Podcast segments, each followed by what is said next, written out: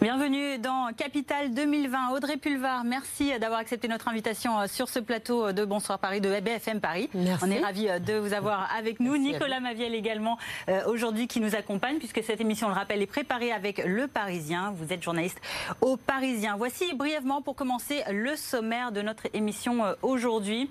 avec vous, Audrey Pulvar, nous allons notamment décrypter l'actualité de ces derniers jours en Ile-de-France, notamment le plan du gouvernement pour une Seine-Saint-Denis plus forte ou encore cet affichage public euh, sauvage, publicitaire euh, d'une grande marque de Paris en ligne. Ce sera dans Paris News. Nous testerons aussi vos connaissances de la ville de Paris. Et oui, un petit quiz sauce maison. Vous allez voir, c'est très, très, sympa. Sur les quiz. On verra ça. Les navetteurs qui travaillent à Paris mais qui n'y habitent pas, ou encore ces Mm. Parisiens qui quittent la capitale. Nous placerons également le logement au cœur de Mm-hmm. la problématique de notre focus ce soir. Et puis euh, l'interpellateur du jour que vous rencontrerez en fin Oh. d'émission, euh, c'est Marc Muti, maire adjoint du premier arrondissement, en charge notamment de la sécurité. Il vous questionnera ensuite donc sur les chiffres des crimes et des délits à Paris qui ont été Mhm. publiés euh, très récemment par la préfecture de police. On commence tout de suite avec l'actu de la semaine. Première question de Nicolas Maviel du Parisien, le plan du gouvernement pour un État plus fort en Seine-Saint-Denis. Absolument. Ce jeudi, le Premier ministre s'est déplacé donc en Seine-Saint-Denis pour présenter différentes mesures, avec notamment une prime de 10 000 euros pour les fonctionnaires qui iraient au bout de leur service effectif de 5 ans. Tout ça, pas tous les problèmes de la Seine-Saint-Denis, serait-il une question d'argent au final, plus une question de moyens sur le terrain? Selon vous? Ah ben, c'est un peu des deux, euh, de toute façon. Mais euh, et puis tout ne se résout pas non plus euh, avec euh, des questions euh, policières et, et- et de sécurité. Mais euh, ce que j'observe, c'est que c'est une boucle qui, qui se qui se boucle en, fait, puisque on est parti du début des années 2000 avec Monsieur Sarkozy en tant que ministre de l'Intérieur, puis ensuite en tant que président qui abandonnait des territoires entiers de la République et qui supprimait les processus et les dispositifs de police de proximité. Et puis on se rend compte maintenant euh, que ça n'a pas produit d'effet, ou en tout cas que ça a produit des effets négatifs, et qu'il faut revenir à une police de proximité, qu'il faut revenir à, des, à une implantation euh, des forces de sécurité et de maintien de l'ordre dans euh, les zones dans lesquelles elles doivent intervenir pour de meilleures relations avec la population, pour une meilleure connaissance euh, du terrain, et évidemment valoriser financièrement euh, pour les, euh, les fonctionnaires euh, de l'État, que ce soit dans les forces de l'ordre ou ailleurs, euh, le- la- leur présence dans des euh, lieux pour lesquels euh, eh bien, on, ne se, on ne se bat pas pour y aller, mais euh, on devrait, parce qu'en tout cas les enseignants qui sont là-bas euh, sont en général très dévoués, eh bien, ça me semble une nécessité également. Justement, le 93 présente certaines similitudes avec le Mhm. nord-est parisien. Mhm. Est-ce que ces mesures sont aussi souhaitables pour les, pour les arrondissements du 18e, 19e ou 20e à Paris? Bah, déjà, on va parler de sécurité tout à- tout à l'heure. Ces, ces mesures, elles sont souhaitables aussi pour Paris, puisque aujourd'hui, une grande partie de, de, euh, la hausse de la délinquance et de la criminalité à Paris est liée au fait que les forces de l'ordre dans Paris euh, sont essentiellement dévolues, et c'est bien normal vu la, euh, l'importance de la menace, elles sont essentiellement dévolues à, à des questions de lutte contre le terrorisme. Mais pendant ce temps, elles ne peuvent pas pour, par manque d'effectifs, par manque de moyens, peut-être par des, des dispositifs de déploiement euh, pas assez efficaces, elles ne peuvent pas aussi assurer leur mission quotidienne euh, de sécurité et d'apaisement euh, de la vie dans, dans les quartiers. Après, euh, les similitudes entre euh, la Seine-Saint-Denis et le nord de Paris, elles sont aussi euh, géographiques. Simplement, ces, ces territoires-là se touchent. Euh, la question dans les, dans les arrondissements que vous citez, euh, la problématique, elle est, elle est très singulière, elle est très particulière, parce qu'évidemment, elle est liée aussi à euh, l'arrivée dans ces quartiers, dans ces zones de Paris, d'une population euh, migrante qui est euh, laissée à elle-même, livrée à elle-même, qui est totalement démunie et qui est elle-même la proie euh, des dealers et de la violence. Ce ne sont pas les migrants qui créent la violence, ce sont les conditions dans lesquelles ils sont accueillis qui créent Pour cette violence. préciser hein, ce, ce plan qui a été euh, présenté notamment Mhm. par euh, le Premier ministre euh, aujourd'hui euh, à la préfecture de Bobigny, il ne prend pas en compte que les problématiques de sécurité, il y a Mhm. aussi euh, de- des dotations qui vont être envisagées pour l'enseignement, pour les services Oui. publics de manière générale. Est-ce que voilà, ce Mais sont euh, enfin, des l'État qui- revient là aussi sur ces Est-ce baisses qu'il de fallait attendre aussi longtemps? Pourquoi on a attendu aussi Ben, longtemps? on a attendu aussi longtemps parce qu'on s'est, euh, parce qu'on s'est, euh, on est dans une une forme de cécité. Est-ce qu'il aurait fallu attendre les drames dont on a parlé de, ce jeune homme qui est, mort au Lila, de ce jeune lycéen, de ces drames qui ont fait encore plus alerter hein, malheureusement, malheureusement des risques mortels euh, entre bandes de jeunes, il y en a déjà eu. Mhm. Il y en a déjà eu dans Paris, il y en a déjà eu évidemment à Saint-Denis. Euh, ça ne date pas d'aujourd'hui. Les questions de, euh, de violence, de ségrégation de, de, ces territoires, le sentiment d'abandon dans lequel se trouve une partie de leur population est tout à fait justifié. On a souvent parlé à propos de Saint-Denis et puis d'une partie de, de, ce qu'on appelle les quartiers sensibles, pas seulement autour de Paris, des territoires perdus de la République. Ce ne sont pas des territoires perdus de la République, ce sont des territoires qui sont abandonnés par la République. Pour vous, il y a bon espoir Depuis longtemps, depuis, depuis au moins le milieu des années 2000. Il y a bon espoir de, avec cette, euh, ce plan, 23 mesures, Allez, ça a l'air comme ça en chiffres. Soyons, soyons optimistes. Un plan de plus, soyons optimistes. C'est dommage d'avoir euh, balayé de revers de main le plan qui était proposé par euh, Jean-Louis Borloo il y a quoi Un an, un an et demi à peine, pour aujourd'hui revenir à ce genre de, de propositions. Mais elles ont l'avantage d'exister. Mhm. Donc voyons, voyons euh, ce qui va se passer. Dans l'actualité également, Audrey Pulvar, on voudrait vous parler de ce malaise au sein de la SNCF, de ces mhm. grèves d'agents, notamment du Technicentre de Châtillon dans les Hauts-de-Seine, de leur exercice de leur droit de retrait, c'est ce qu'ils revendiquent en tout cas, et de cette grosse grève également prévue euh, au niveau national le 5 euh, décembre prochain, des salariés qui dénoncent leurs conditions de travail. Est-ce que c'est juste de pénaliser au niveau local hein, les voyageurs franciliens, par exemple, qui, qui plus est en période de vacances, en période de mhm. pont de la Toussaint, euh, de, voilà, de les pénaliser de, tous ces, moyens de transport alors, malheureusement, euh, une grève qui ne gênerait personne ne servirait pas à grand-chose. Mhm. Donc, euh, le principe de la grève, c'est qu'effectivement, elle, elle est, efficace si elle provoque un minimum de désagréments. Je ne crois pas que les cheminots euh, soient particulièrement euh, euh, concentrés sur l'idée de nuire à la vie quotidienne de, des usagers qu'ils transportent, puisque eux-mêmes vivent avec, ces, usagers, souvent dans les mêmes quartiers, eux-mêmes sont usagers de, des transports en commun pour se rendre sur leur lieu de travail. ils ont des familles, ils ont des entourages, donc c'est pas par volonté de, pardonnez-moi l'expression, mais c'est pas par volonté d'embêter le monde on va rester euh, poli. Euh, en général, quand dans une entreprise, une, grande entreprise comme la SNCF, des personnels en arrivent à des mouvements de blocage aussi importants, c'est que les, des voies de recours, de dialogue qui ont déjà été euh, essayés ont été épuisés. Ces grévistes ont donc raison pour vous? Je ne sais pas s'ils ont raison. D'agir de la manière en général. En, alors, vous parlez de deux choses mhm. différentes, parce qu'il y a le droit de retrait qui a été exercé euh, il y a une dizaine de jours pour des raisons de sécurité, et, là, il y a un mouvement social mhm. qui est lié à une remise en cause euh, d'une organisation du travail, mhm. d'un nombre de jours de, de congés pour des personnes qui ont des salaires très bas et des conditions de travail qui ne sont absolument pas faciles. Mais en général, vous savez, c'est comme dans un couple. Hein, il, y a, il, est rare qu'il y en ait un qui ait 100% des torts. Mhm. Donc, on se met autour d'une table, on discute, on essaie de trouver une, une sortie de crise. Après que la, la, situation soit extrêmement tendue, que les cheminots et les personnels de la SNCF en général soient dans une situation de, de, de, de grande exaspération, euh, c'est une réalité, mais c'est une réalité qui touche l'ensemble de la société française. Elle ne touche pas que les cheminots. Elle, elle s'exprime de façon plus visible quand, quand il s'agit effectivement de bloquer des transports en commun.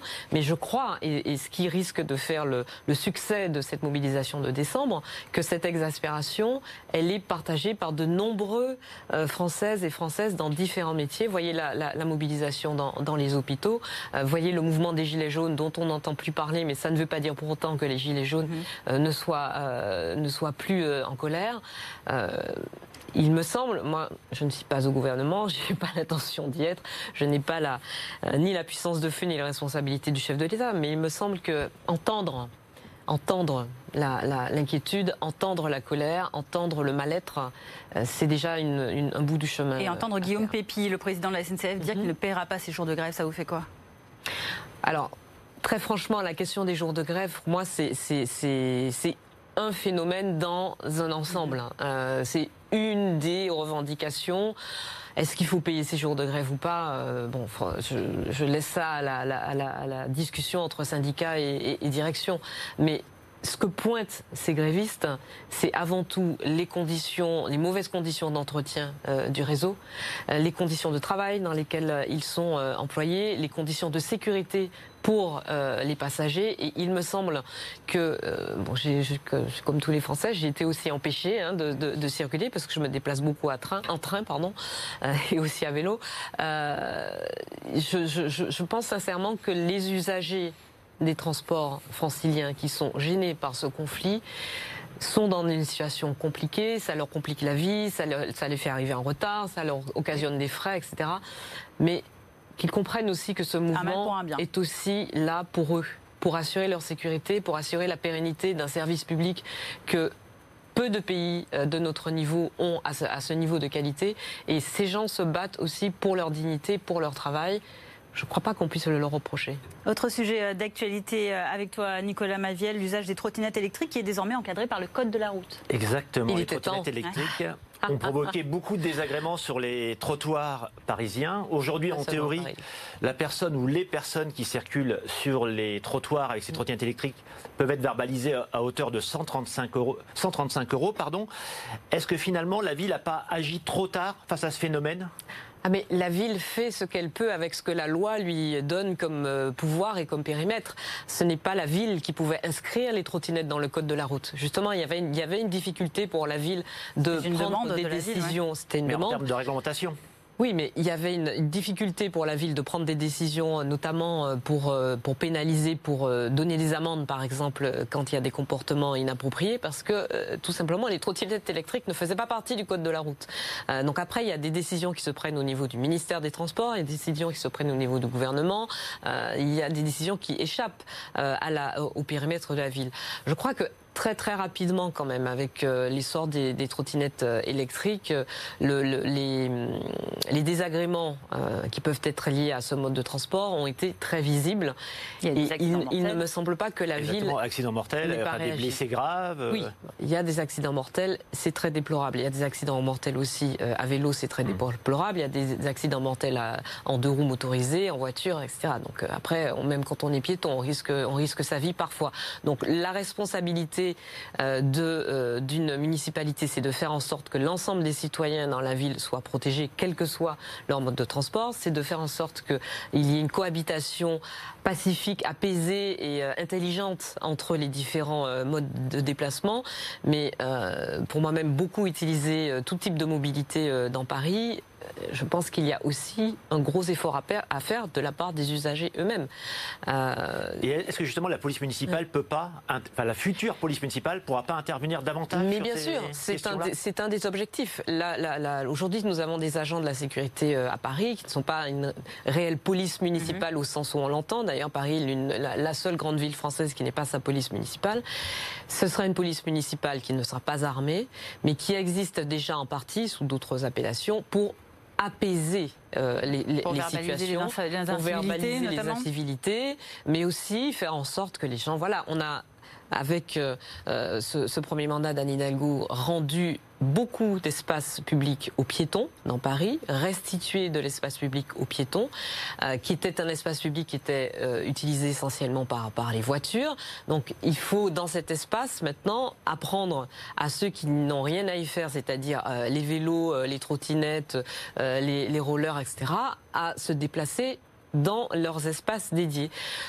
Pour cela, effectivement, la police municipale a un rôle important. Audrey Pulvar, vous parlez justement de l'occupation de l'espace public. On a mhm. entendu euh, Emmanuel Grégoire euh, hier sur l'antenne de euh, BFM Paris, le premier adjoint à la maire de Paris, qui s'est exprimé à la suite de, dire, d'une exposition un peu outrancière d'une campagne de publicité à Paris, campagne de publicité sauvage, interdite, illégale, d'une société de Paris en ligne. On écoute tout de suite le premier adjoint et on réagit après au-delà du code de l'environnement, revenir sur la philosophie de tout ça. Qu'est-ce qui peut passer dans la caboche d'un responsable qui fait tourner un bus à vide qui pollue dans Paris? C'est irresponsable. Les communes, en général, ne disposent, pas d'armes suffisamment euh, puissantes pour rendre définitivement impossible ce type d'action. Pas d'armes suffisantes à la mairie de Paris pour lutter contre ces affichages sauvages. Il faut bien se rendre compte qu'à un moment, les, pouvoirs du maire, en termes législatifs, du maire ou de la maire, sont, sont, limités. on va parler certainement de la, situation des, migrants, effectivement, à Porte de la Chapelle. la ville de Paris fait énormément pour, pour ces personnes, mais dans la limite de ses moyens et de ses moyens légaux. ça relève de la responsabilité du ministère de l'Intérieur. De la mairie de Paris qui ne peut que porter plainte, c'est ce qui a été fait pour le moment? Sur cette question de la publicité sauvage, alors Déjà sur le fond du message, c'est quand même une campagne très agressive. Elle est très présente dans le métro, les bus, dans Paris, un peu mm-hmm. partout. Enfin, c'est difficile d'y échapper. Bon, le, la marque euh, signifie en français gagner un maximum. Les messages, c'est faites-vous de l'argent, de l'argent, de l'argent, de l'argent comme si c'était la valeur ultime dans la vie. Bon, chacun ses, chacun ses valeurs. C'est leur euh, argumentaire marketing, on va dire. Ils ont ces gens, au moins, ne contreviennent pas à la loi. Parce que je pense qu'il ne manque pas d'argent, justement. Ils pourraient se contenter de campagnes publicitaires euh, euh, légales et autorisées. Et puis, euh, en plus, effectivement, faire tourner des véhicules à vide, des véhicules extrêmement polluants dans Paris. Ça contrevient au code de l'environnement, c'est ça Ça contrevient au code de l'environnement et c'est une atteinte à la santé publique.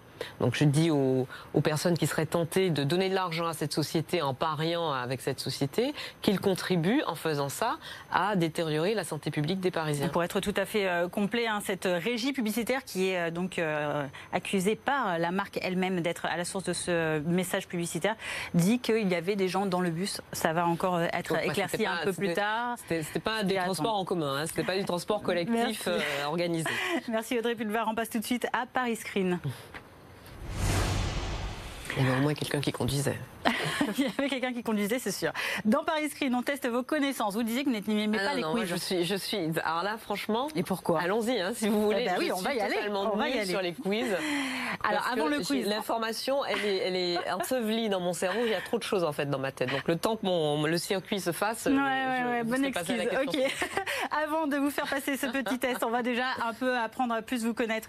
Euh, Audrey Pulvar avec ce petit euh, portrait. On le rappelle. Vous êtes né le 21 février 1972 à Fort-de-France en Martinique. Vous êtes la troisième enfant de quatre, c'est ça? Non, la, troisième de trois. De trois, la dernière, la petite dernière, la cadette. fille de, vous avez une fille de 22 ans euh, actuellement. Vos études supérieures, vous avez faites en sciences économie, puis diplômée de l'école supérieure de journalisme de Paris. Mhm. Votre carrière professionnelle, on la connaît bien. Vous avez été euh, journaliste depuis 1995 euh, à 2017. 2017, mhm. année dans, à laquelle vous êtes engagée ensuite en faveur de l'écologie mhm. activement, présidente de la Fondation pour la nature et l'homme, après la démission de Nicolas Hulot, qui a intégré le gouvernement. Vous lui de sa place à son départ euh, du, euh, du ministère de l'Environnement. Et ce mois-ci, vous vous lancez en tout cas officiellement en euh, politique. Vous êtes l'une des porte-paroles du mouvement Paris en commun qui soutient Anne Hidalgo. Vous êtes également deuxième de la liste Paris en commun pour les élections municipales de 2020 dans Paris Centre, cet arrondissement hein, qui va regrouper les quatre premiers arrondissements de Paris. Une liste conduite par le maire sortant Ariel Veil dans ce nouvel arrondissement. Et vous pourriez donc faire votre entrée euh, au Conseil de Paris. Alors, si les électeurs, si les électeurs le décident, voilà. Mais vous êtes en tout cas déjà maintenant dans la démarche mhm. euh, politique que vous n'assumez pas, en tout cas que vous n'envisagez pas. Il y a encore quelques mois, quand vous étiez sur notre plateau, on en parlera tout à l'heure. Je ne me considère toujours pas comme une femme politique. Ça ah viendra peut-être. Hein. Ah mais là maintenant vous êtes dedans, hein, quand même. Oui. Donc journaliste, écologie, politique. Vous animez également euh, des conférences. Ce sera quoi votre prochain grand défi? Je sais notamment que vous aviez un projet de fonds de dotation pour l'Afrique. Ça va être mis de côté avec votre carrière non, pas du tout. J'ai tendance à vouloir tout faire en même temps, vous savez. Euh, non, non, je, effectivement, j'ai créé un, fonds de dotation qui s'appelle African Pattern, donc qui, est, qui a son tout début. Hein. là, on est, on balbutie dans les dans les démarches administratives, le recrutement, etc. Mais euh, j'ai bien l'intention de, de, continuer à faire, euh, voilà, à lancer, à faire fonctionner ce fonds qui est essentiellement, alors c'est un fonds à visée d'intérêt général. Hein. c'est un fonds de dotation, c'est comme une association, c'est pas un fonds d'investissement, c'est vraiment toujours d'intérêt général. C'est pour bien parler français, du non-profit. Euh, et euh, l'objet d'African Pattern, c'est d'élaborer avec un ensemble de, scientifiques africains un nouveau modèle de développement économique et social durable, de long terme, à partir des savoir-faire africains, pour essentiellement pour le moment la zone sahélienne et peut-être euh, au-delà. Mais ça, je mhm. souhaite vraiment, euh, vraiment le, continuer. Euh, et évidemment, je, si je m'investis aujourd'hui dans, dans, la campagne, dans le sillage d'Anne Hidalgo, qui n'est pas encore officiellement candidate, non. mais en tout cas, on, on attend, on, l'espère, je l'espère, je l'espère en tout cas. c'est parce que je, je, voudrais pouvoir agir. Effectivement, je me suis engagée au service de l'intérêt général il y a deux ans en quittant mon métier de journaliste que j'aimais tant pour pouvoir euh, défendre les propositions euh, politiques mhm. de la Fondation Nicolas Hulot. Euh, je me suis beaucoup formée, je me suis beaucoup instruite sur toutes les questions liées à l'environnement, à la biodiversité, le climat, les limites planétaires, etc. Et je voudrais maintenant pouvoir agir aux côtés d'Anne Hidalgo et de son équipe et agir aux côtés d'Ariel Veil dans le centre pour à mon petit niveau, faire ma petite part, euh, mhm. et puis pour me dire après que voilà, au moins j'aurais, j'aurais, j'aurais essayé. Agir à Paris. Donc comment connaissez-vous Paris? À quel point vous connaissez cette capitale?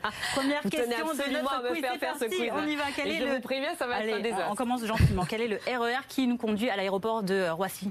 Le B? Oui, bien, mm. bonne question, bonne réponse. Un point. Euh, quel ah, était... Y a même un petit, ouais, mais oui. jeu. En fait. Quel était le maire de Paris avant Bertrand euh, Delanoë? Euh, alors, je, bah, ne regarde pas sur non, non, je regarde pas, mais c'était Jean Tibéry a priori. Oui, c'est ça. 95 à 2001, deux points. Combien d'habitants dans le nouvel arrondissement euh, pour lequel, eh bien, vous allez défendre votre candidature municipale, ah, le Paris Centre, les quatre arrondissements C'est une bonne question. J'ai déjà, hein. j'ai déjà posée à plusieurs reprises et je n'ai toujours pas eu la réponse. Donc, euh, bon, à, quelques dizaines de milliers d'habitants près. Les, gens auxquels je l'ai posé, qui regardent l'émission, doivent se dire ah zut, on a oublié de lui dire. C'est vrai? Bon, il y a des recensements quand même 2017, hein, c'est les, derniers en date. Bon, sur les quatre euh, sur les quatre arrondissements, 101 230, 101 230, je vais y arriver. Voilà pour les quatre arrondissements centraux. Euh, combien de parcs, de jardins, de squares à Paris?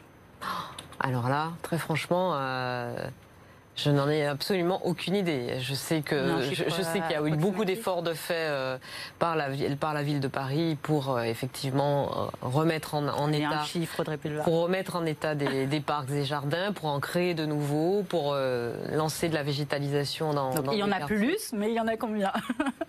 Je voudrais, je vais pas, je, je honnête, très, très, honnêtement, je ne sais pas. Franchement, il y en a beaucoup parce que ça comprend les squares et les squares, il y en a partout à Paris. C'est plusieurs, centaines. 490, mais je ne vous J'aurais dit 600, je me serais trompée. Donc c'est plusieurs centaines, mais euh, le chiffre exact, je ne l'ai pas. Dernière question, un petit mm. euh, blind test. Vous aimez la musique? On peut écouter un titre en rapport avec Paris. J'ai deux amours, mon, euh, c'est Paris, mon pays est Paris. Il y a plusieurs options à celle-ci. Il est 5 heures, Paris s'éveille? Non. Allez, encore quelques secondes. Ah,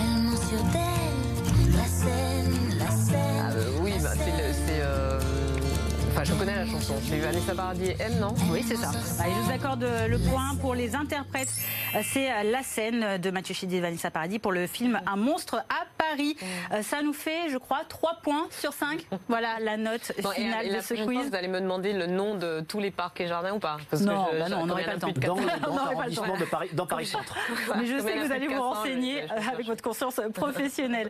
Allez, on prend maintenant le temps de développer certaines thématiques qui préoccupent les Parisiens, les Parisiennes avec vous, Audrey Pulvar. Mhm. C'est l'heure du Paris Focus. Et Barthélémy euh, Bolo, journaliste politique BFM Paris, nous rejoint. On va parler logement avec toi, Barthélémy. Euh, quelques chiffres. L'INSEE estime que Paris a perdu 60 000 habitants entre 2011 mm. et 2017. Ce sont environ 12 000 habitants, 10, 12 000 habitants qui partent chaque année de la capitale. Alors que c'est totalement, c'était totalement l'inverse au début des années 2000. Euh, Barthélémy, qu'est-ce qui se passe au juste? Il y a plusieurs raisons qui expliquent ce désamour. D'abord, le coût de la vie à Paris en tête, le prix des loyers, le prix de l'immobilier loué ou acheté à Paris devient de plus en plus difficile ou alors réservé à une classe de plus en plus aisée. On a pris les chiffres sur un temps un petit peu long. 2009-2019, côté immobilier, pour les notaires, c'est les chiffres les plus sûrs, plus 64,2% de hausse du prix du mètre carré en seulement 10 ans à Paris. Hausse très importante aussi du côté eh des loyers, plus 22,6% de hausse des loyers en moyenne en 10 ans.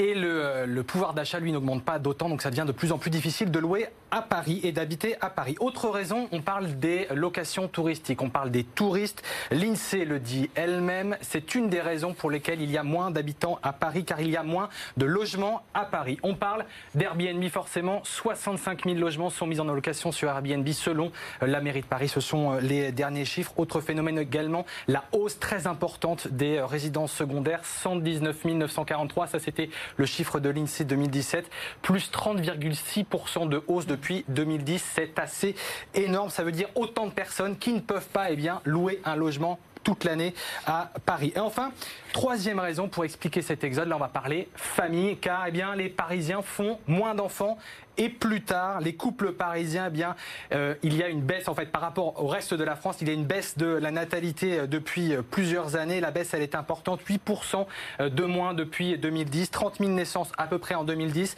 et là on est à 27 300 en 2018, toujours selon l'Insee. Et puis les Parisiens font des enfants plus tard. 33 ans,3, c'est l'âge des mères en moyenne. Et souvent, eh bien, la naissance d'un enfant signifie, signale le départ d'une famille de Paris. Pourquoi? Bien parce que le logement est trop cher, il n'y a plus assez de place, il faut aller euh, s'écarter et bien aller plus loin de l'autre côté euh, du périphérique, en petite couronne ou en grande couronne. Du coup, la question qu'on se pose, euh, nous ici à BMF Paris, qu'on vous pose, Audrey Pulvar, est-ce que la gauche est responsable dans cet exode des Parisiens? Ah, j'adore le Paris déserté. Euh, bon, aller, aller, aller dans les transports en commun aux heures de pointe, euh, Paris n'est pas ah Paris, loin d'être déserté. Mais euh, plus sérieusement, oui, il y, a des, y a, il y a des gens qui quittent Paris, il y a des familles qui quittent Paris pour les raisons qui ont été exposées à l'instant. Et c'est la raison pour laquelle depuis le début de la mandature euh, d'Anne Hidalgo, il y a d'énormes efforts qui ont été faits. Euh, ils avaient déjà été en partie faits euh, par les mandatures de Bertrand Delanoë, mais il y a d'énormes efforts qui ont été faits. Le logement, c'est le premier budget de dépenses et d'investissement mhm. sur la ville de Paris. 3 milliards d'euros sur les depuis presque 6 ans, puisqu'on arrive à la fin de, de la mandature. On est passé en, en, nombre de logements sociaux de 16% à 22% de logements sociaux. Et quand, quand on dit logements sociaux, en fait, les gens s'imagine que ça ne concerne que les classes populaires ou très populaires, alors que c'est faux.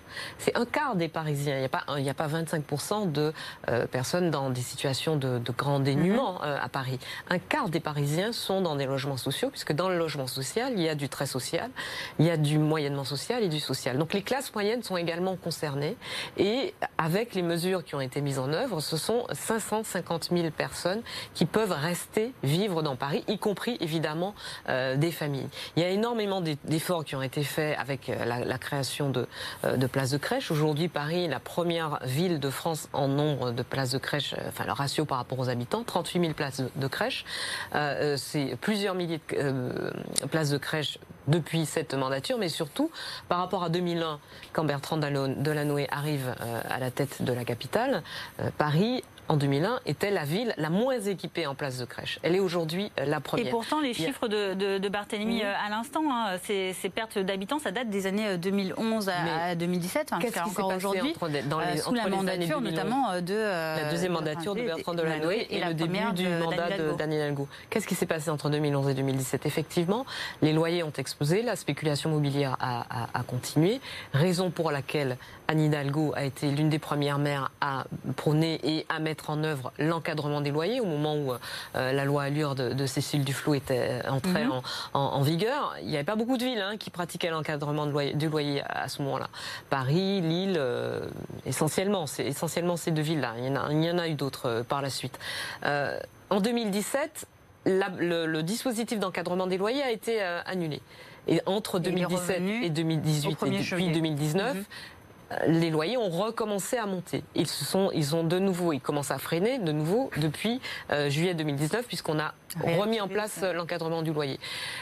Les loyers ont augmenté à Paris de 50% ces dix dernières années, sauf pendant la, euh, le moment entre 2017 euh, et 2018 où, enfin, précisément, pardon, autant pour moi, entre 2015 et 2017 où ils étaient bloqués où là, ils augmentaient de 1% euh, chaque année. Et là, on verra si, depuis que le blocage des loyers a été, l'encadrement des loyers a été remis en place, mhm. on verra si euh, ça, produit des effets. Alors, beaucoup Après, il y a un autre hein, phénomène qui, est, qui est, arrivé, qui s'est greffé à ça, c'est le phénomène des locations saisonnières, c'est le phénomène Airbnb Qui, on a entendu Julien de Normandie, le ministre de la Ville et du Logement, qui justement s'est exprimé. Il vient de signer un décret effectif.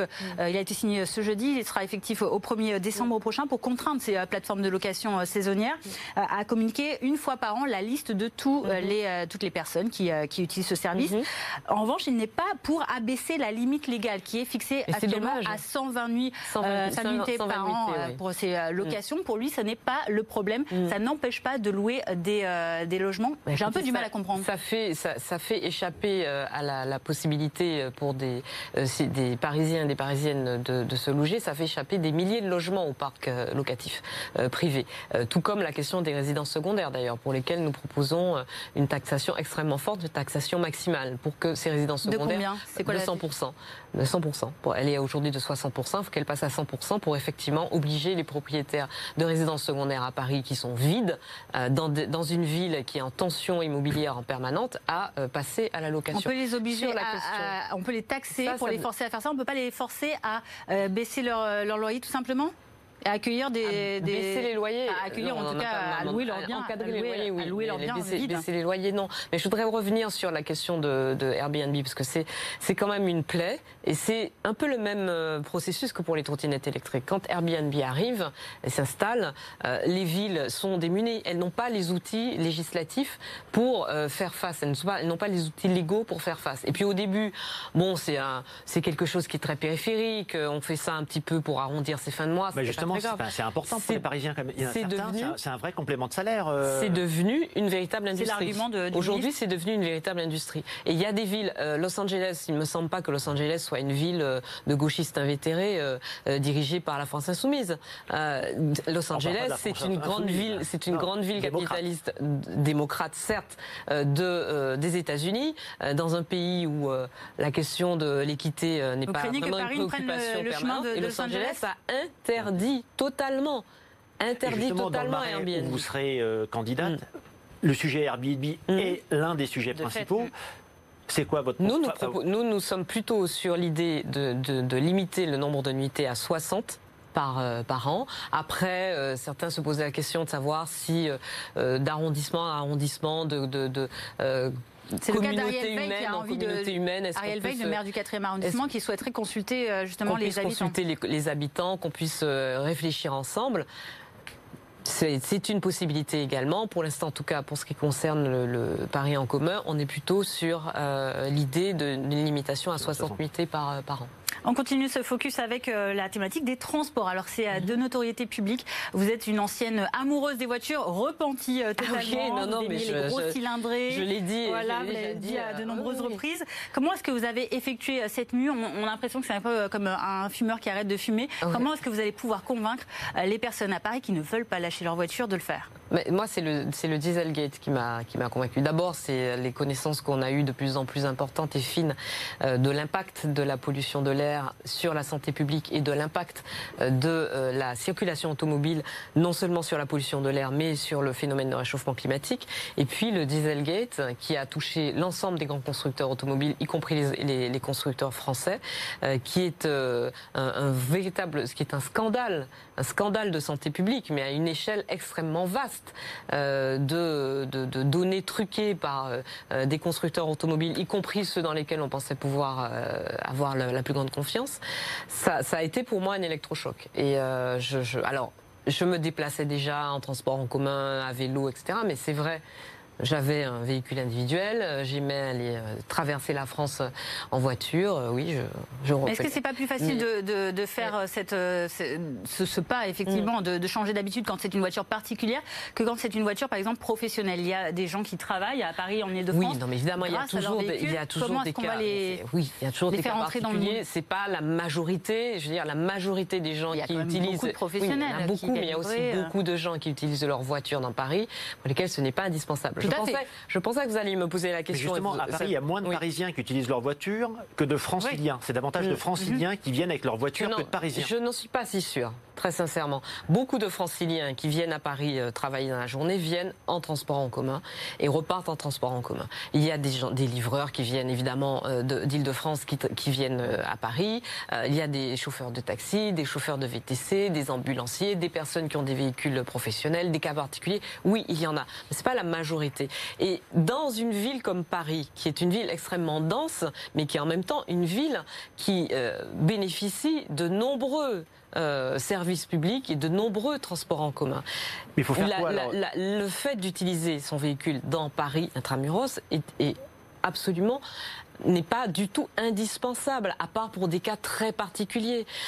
Vous me diriez, on est dans un territoire rural où il faut faire 45 km le matin, 45 km le soir entre son domicile et son travail, il n'y a pas d'autre solution. Là, je, vous, vous parliez justement de ces, euh, de ces rames bondées. De justement, il faut que l'État prenne ses responsabilités pour faire en sorte que sur l'ensemble du territoire, chaque citoyen ait le choix de différents modes de déplacement et que si après les gens prennent quand même leur voiture, c'est un choix euh, motivé euh, par d'autres Donc là, c'est à quoi C'est à la région C'est à la vérité de... Oui, évidemment, mais c'est à la région, c'est à la RATP qui ne dépend pas de, de la ville de Paris et c'est aussi aux usagers, aux habitants de la ville de prendre leurs responsabilités. À Paris, vous avez Paris intramuros, vous avez des métros, vous avez un réseau de métros. C'est encore une fois que, que, le monde entier nous envie. Très franchement, quand on voyage. Ils prennent la ligne 13, est-ce qu'ils vont nous l'envier Mais oui, mais la ligne 13, mais vous savez, euh, en Allemagne, quand vous prenez le métro dans, les grandes villes euh, en Allemagne, vous êtes, c'est bondé euh, également dans, dans, plein de grandes villes. Et, s'il y a autant de monde dans le métro, c'est autant de gens en moins dans des voitures. Oui, oui, il y a d'autres gens qui ne rentrent pas dans ces, dans ces métros bondés et qui sont obligés de prendre leur métro, leur, leur voiture. Non, les gens. Vous, n'êtes pas d'accord que les réseaux sont saturés Oui, le réseau est saturé, mais c'est pas c'est pas la responsabilité de la ville de Paris, pardon. C'est la responsabilité de la, la, responsabilité de la RATP et c'est de la responsabilité de la région Île-de-France. Mais les, métros sont saturés, les bus sont bondés, ils avancent pas assez vite, il y en a pas assez, etc. Ce n'est pas de la responsabilité de la maire de Paris. Néanmoins, je, continue de, vous dire qu'il vaut mieux que toutes ces personnes soient dans des bus et dans des métros plutôt que dans des voitures individuelles. Idéalement, évidemment. C'est quand même mieux pour leur santé. À Paris, intramuros, vous avez des tramways, vous avez un, réseau de métro hors pair, vous avez un réseau de bus. Ça, c'est grâce à la RATP, c'est pas grâce à la mer. Hein. Un réseau, un réseau de bus, euh, des transports, euh, des mobilités actives qui sont encouragés et qui sont de plus en plus sécurisés. Et quand même, l'essentiel des trajets de la vie quotidienne, emmener ses enfants à l'école, aller quand on est intramuros, aller travailler, etc., peuvent se faire ils peuvent se faire peut-être dans de meilleures conditions. Allez, on passe à un nouveau quiz pour vous. Est-ce que vous pensez que c'est des meilleures conditions d'être dans un habitacle d'une voiture qui est fermée, dans lequel on respire Mais un dans un monde idéal, bien sûr, et de, participer à la mauvaise santé de, la population Évidemment que non, personne ne veut être euh, malade et prendre les transports en commun, mais dans certaines conditions aussi, il faut qu'ils euh, puissent être euh, accessibles ces, transports en commun. Plus de 60% des déplacements en ville, en voiture, plus de 60% des déplacements sont des déplacements de moins de 5 km. Donc euh, qu'on ne me raconte pas que c'est euh, des gens qui ont impérativement besoin de leur voiture. C'est un problème d'éducation. C'est aussi un problème d'éducation. Aussi. Oui, c'est aussi un problème de changement. Allez, nouveau quiz, on disait pour vous, euh, Audrey Pulvar, c'est notre vrai faux.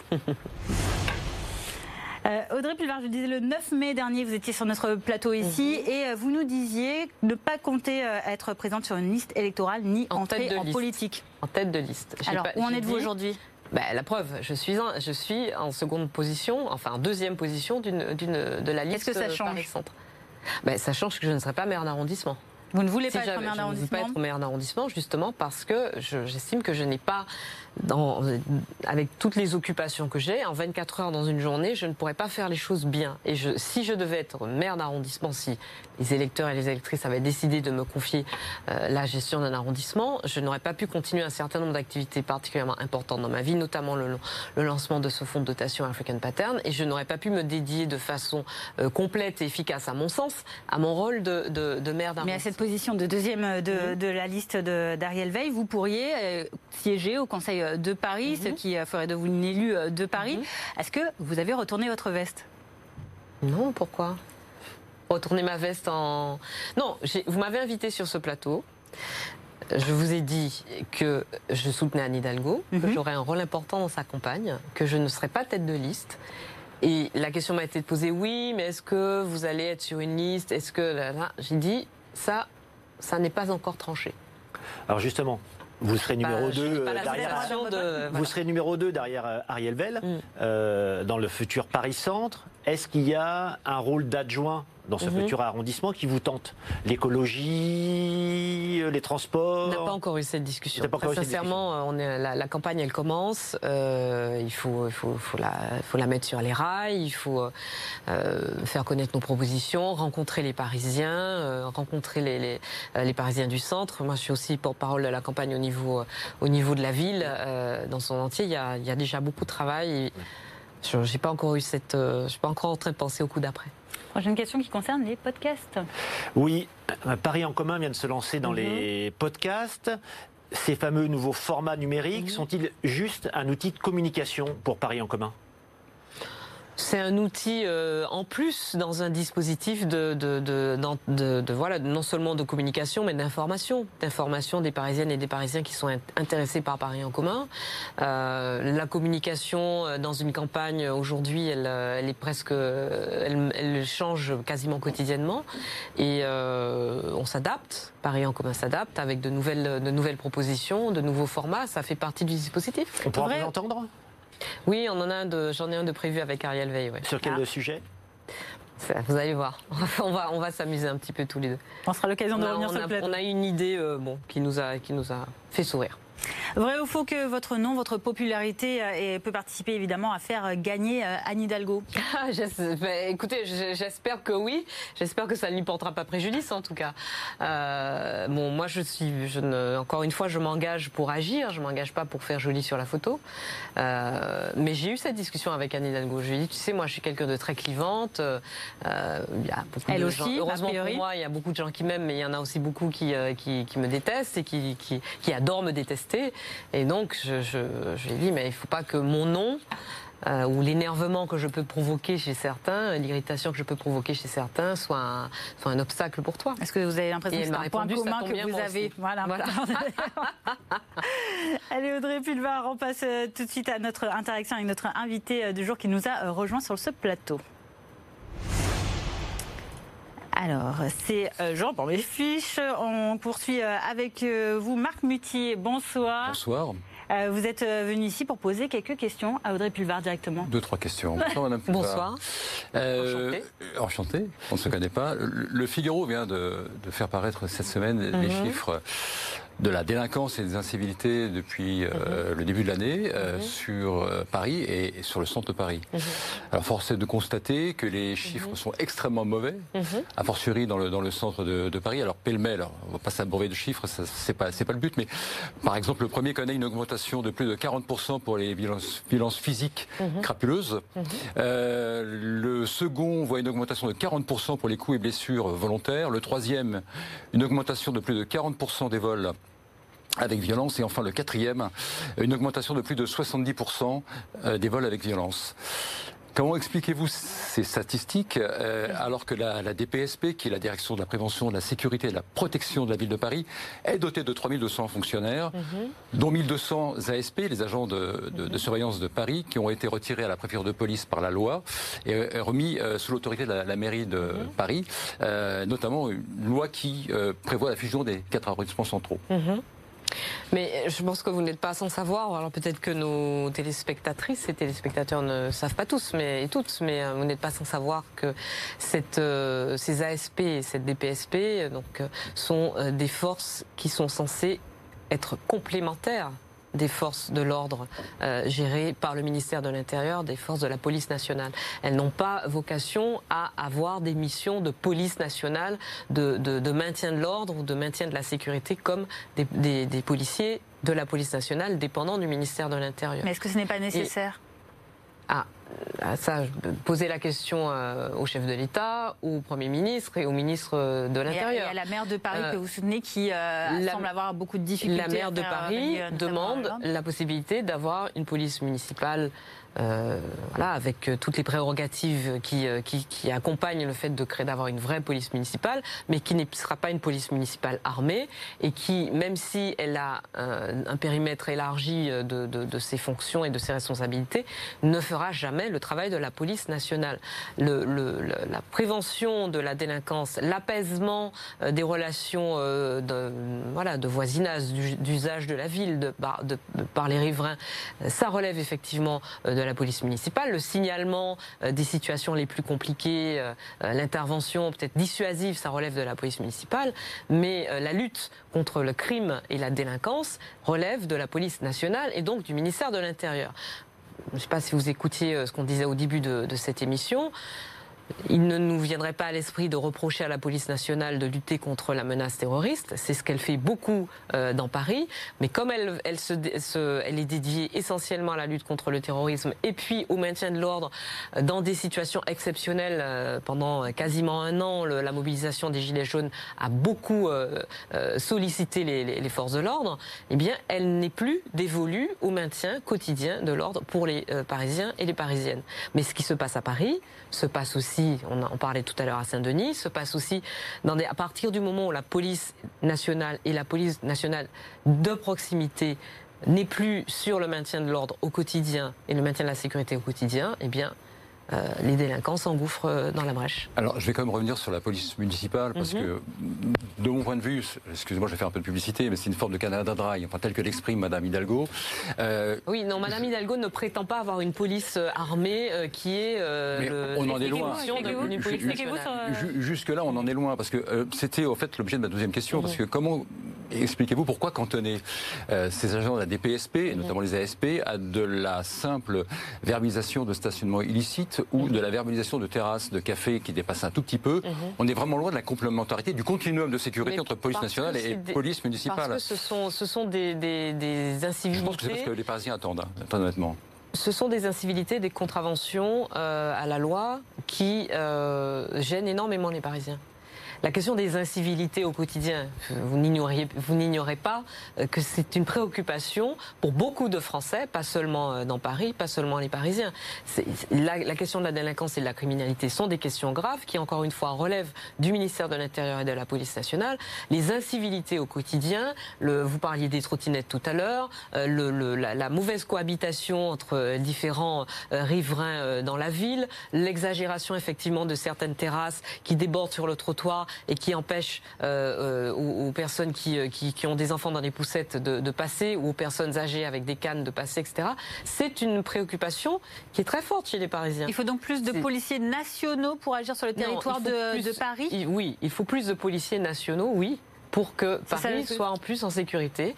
Et nous espérons avoir une police municipale qui ait une vraie latitude et de vrais moyens pour, apaiser. Pour l'instant, ce n'est pas le cas. Pour apaiser. Mais Quand je vous écoute, j'ai le, sentiment, le sentiment que c'est plutôt une ressource supplémentaire pour la ville de Paris en termes de, recettes, puisqu'on parle de 300 millions d'euros de, procès-verbaux euh, mm. faits par euh, la DPSP depuis. Ah oui, parce que c'est une, une, mauvaise chose de, dresser des procès-verbaux à des gens euh, qui jettent des détritus par terre ou qui gardent n'importe comment ou qui prennent mais, mais une police municipale ne doit pas être que ça. Une police municipale ne doit pas être que ça. Et malheureusement, la mm. perception, le ressenti qu'ont les mm. Parisiens de cette DPSP, composée d'ailleurs de mm. gens qui sont des bons professionnels, mm-hmm. mais qui, ont une logique plutôt en CEO, c'est une logique euh, d'organigramme, de lourde direction, euh, et plutôt, plutôt d'avoir une logique de projet. Mm-hmm. On entretient, on circonscrit euh, les policiers municipaux de la DPSP sur des logiques plutôt euh, de collecte de, fonds pour la ville. Je pense à la verbalisation, encore une fois. Tout le monde est contre la, les terrasses mal placées ou la malpropreté.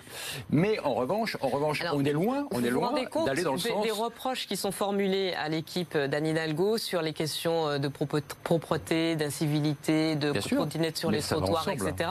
Vous imaginez si en plus les ASP ne verbalisaient pas Mais qu'est-ce que ce serait? Ce serait le, vraiment, là pour le coup, le grand désordre. Ils font leur travail, monsieur. Il ne faut pas s'arrêter au milieu du guet, je suis bien d'accord avec vous, mais pour l'instant, on est loin mm.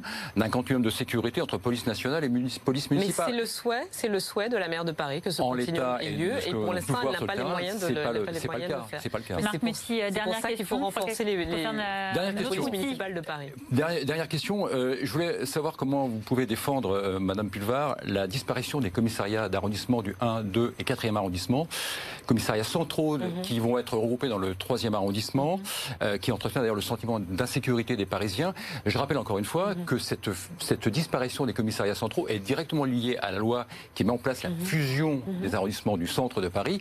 Donc on perd, on perd des antennes de police de proximité, pour reprendre votre terme. Je rappelle que dans le deuxième arrondissement, il n'y aura plus aucune antenne de police, et c'est le cas déjà. Dans le premier arrondissement que je connais un petit peu, on a la principale gare RER, e euh, la principale porte d'entrée à Paris avec 800 mm. 000 voyageurs jour. À l'autre extrémité mm. du secteur, on a, on, a, le musée du Louvre avec 10 millions de touristes. Mm. Euh, il y a une perte en ligne majeure. Et euh, donc, on perd, dans le premier arrondissement, trois antennes de police. Comment vous pouvez expliquer cette disparition des commissariats centraux? Comme vous l'avez dit vous-même dans votre question, c'est une loi qui décide du regroupement du 1, 2, 3, 4. La loi euh, c'est toujours la faute de l'État. Elle se fait pas été proposée à l'Assemblée nationale. Hein. Elle, se, vote à l'Assemblée nationale et au Sénat. En dernière lecture, dernière, loi votée par le gouvernement euh, de M. Hollande, juste euh, en prétextant l'urgence, en février 2017, franchement les Parisiens étaient loin de ça, qui impose une fusion des quatre arrondissements centraux, alors que ce n'est pas du tout la demande des Parisiens, y compris du 2, 3 et 4e arrondissement. On se retrouve avec une fusion des arrondissements. On perd de la proximité en tant qu'élu, on perd de la proximité en tant que service public. On retrouve, on, retrouve un Et donc, mécaniquement, on, se retrouve avec une fusion on retrouve des centre, on, retrouve un centre de Paris euh, réunifié et qui un arrondissement qui ne sera pas plus grand. Mais est-ce que mathématiquement, ça se vérifie cette sera pas plus vaste de... que le 10e arrondissement? Est-ce qu'il y aura moins de commissariats, moins de Il n'y aura pas moins euh, de commissariats ou moins d'accès. On passe de 4 à 1. Il n'y aura pas moins de commissariats ou moins d'accès pour les administrés de cet arrondissement. Paris-Centre que par exemple pour ceux du 10e arrondissement. Il y aura. Ça ne signifie pas une euh, baisse du nombre de, des effectifs le, Il y aura un redéploiement, un redéploiement des effectifs, enfin je l'espère en tout cas. Et seront tous des basés dans le seul commissariat du 3e arrondissement Dans le centre, à, dédication, à destination des habitants du centre de Paris. Il y a d'autres très grands arrondissements. Vous savez, le 15e arrondissement, c'est un très grand arrondissement. Le 16e arrondissement, c'est un très grand arrondissement. Euh, c'est des arrondissements qui sont beaucoup plus peuplés que le, 1, 2, 3, 4 la réorganisation, elle se fait, elle se fera. la proximité ne sera pas euh, moins forte pour les habitants du centre que qu'elle ne l'est pour des habitants ah, dans d'autres arrondissements. Nous perdons plusieurs antennes de police. Je vous dis, il n'y a plus de commissariat central dans le deuxième arrondissement. Dans le quatrième arrondissement, on garde un état-major de la police judiciaire mhm. pour l'ensemble du secteur 1, 2, 3, 4. Je le redis encore une fois, dans le premier arrondissement, avec 100 000 habitants, enfin 100 000 personnes qui y travaillent, mhm. on perd trois antennes de police. Avec, on, a les, on a les 10 millions de visiteurs mhm. du, Louvre, on a la gare RER e qui est le principal point d'entrée à Paris avec 800 000 voyageurs jour.